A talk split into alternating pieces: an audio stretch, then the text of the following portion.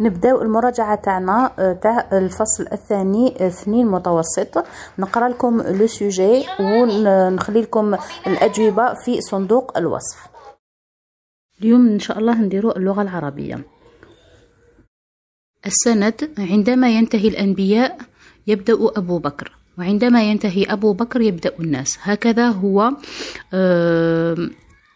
فئة وحده. يأتي دائما أولا ومن المحال أن يسبقه إلى الله أحد.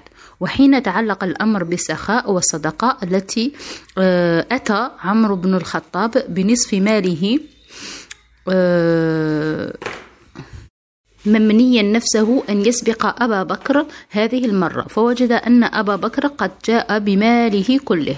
وحين تعلق الأمر بالثبات والشجاعة فاق أبو بكر الجميع كالعادة. أبو بكر محفور في أذهاننا على أنه ذلك الشخص العذب الرقيق وهذا صحيح فهو أرحم الأمة بالأمة بشهادة النبي صلى الله عليه وسلم. وعمر بن الخطاب محفور في أذهاننا على أنه ذلك الشخص الصلب القوي الشرس إذا ما تعلق الأمر بالدفاع عن الإسلام. وهذا صحيح أيضا.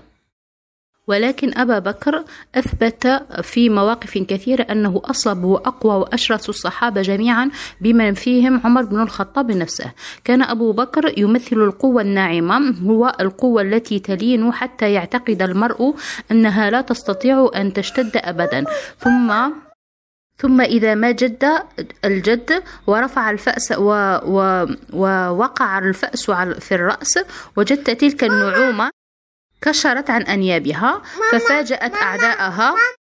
أحبابها على السواء. الغزال الناعم كان بإمكانه أن يتحول إلى الظرف الحالك إلى أسد. في الظرف الحالك إلى أسد هصور وهذا هو أبو بكر باختصار. البناء الفكري قدم عنوانا مناسبا للنص. ب عدد الصفات التي اتصف بها كل من أبا بكر وعمر بن الخطاب. ماذا يقصد الكاتب بعبارة عندما ينتهي الأنبياء يبدأ أبو بكر وعندما ينتهي أبو بكر؟ يبدأ الناس. هات مرادفات الكلمات الآتية. الحالك هصور البناء اللغوي. أعرب ما تحته خط. استخرج من النص اسما ممدودا وفعلا معتلا.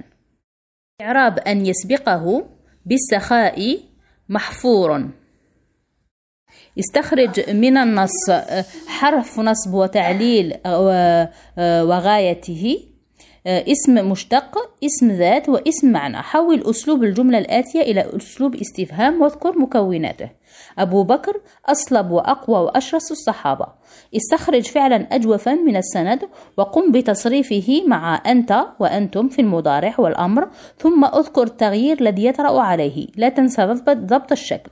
البناء الفكري استخرج محسنا بديعيا من السند وبين نوعه وأثره في المعنى. استخرج الصورة البيانية في الجملة الآتية وأشرحها. وجدت تلك النعومة كشرت على أنيابها. بالتوفيق للجميع.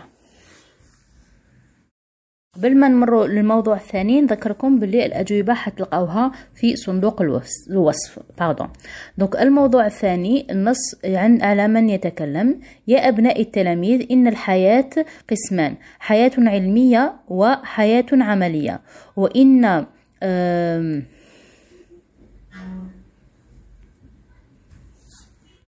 كنت أقول وإن الثانية منها تنبئ عن آه، الأولى قوة أو ضعفا أو إنتاجا وعقما. إنكم لتكونون أقوياء في العمل إلا إذا كنتم أقوياء في العلم ولا تكونون أقوياء في العلم إلا إذا اجتهدتم فيه وخصصتم له آه، الوقت الكافي. لا تعتمدوا على حلقات الدرس وحدها. واعتمدوا معا على المذاكرة. إن المذاكرة لقاح العلم. فاشتغلوا فاشغلوا أوقاتكم حين تخرجون من الدرس بالمذاكرة في ذلك الدرس. إنكم إن تفعلوا تفتح لكم تفتح لكم أبواب من العلم. تلج لكم آفاق واسعة من ال من الفهم. لا تعتمدوا بالكتاب المقرر. واقرأوا غيره من الكتب في ذلك العلم. وعودوا أنفسكم اختيار الدافع المفيد النافع المفيد من الكتب. واحرصوا على تنظيم أوقات الفراغ وقضائها فيما يعود عليكم بالفائدة. الكتابة ليست واضحة. السؤال الأول في فهم النص هات عنوان مناسب للنص كيف قسم الكتاب الحياة؟ وما رأيك في تقسيمه؟ ما هي الفوائد المذاكرة في رأي الكتاب الكاتب؟ بعضهم اشرح الكلمات التالية. تنبأ وثلج نورمالمون س... جو في فيريفي ونقول لكم. أظنها تلح تنبئ وتلح. أتعرف على القواعد استخرج من النص اسما جامدا وآخرا مشت... وآخر مشتق أعرب ما تحته خط. حول إلى صيغة المثنى المذكر الفقرة الآتية لا تقنعوا بالكتاب حتى عليكم بالفائدة أتذوق النص استخرج من الفقرة الثانية السجع استخرج من النص أسلوبا إنشائيا الوضعية الإدماجية السند قال الشاعر ومن لم يذق من العلم ساعة من التعلم ساعة تجرع كأس الجيل طول حياته. التعليم أكتب فقرة تبين فيها علاقة العلم بالعمل. أثرهما في الحياة موظفا فعلا مضارعا منصوبا وصورة بيانية. ملاحظة اكتب التوظيف بالأخضر أو سطر تحته. دونك النتائج النتائج راهم في في صندوق الوصف. وما تنسوش لو جيف تاعنا في الانستغرام.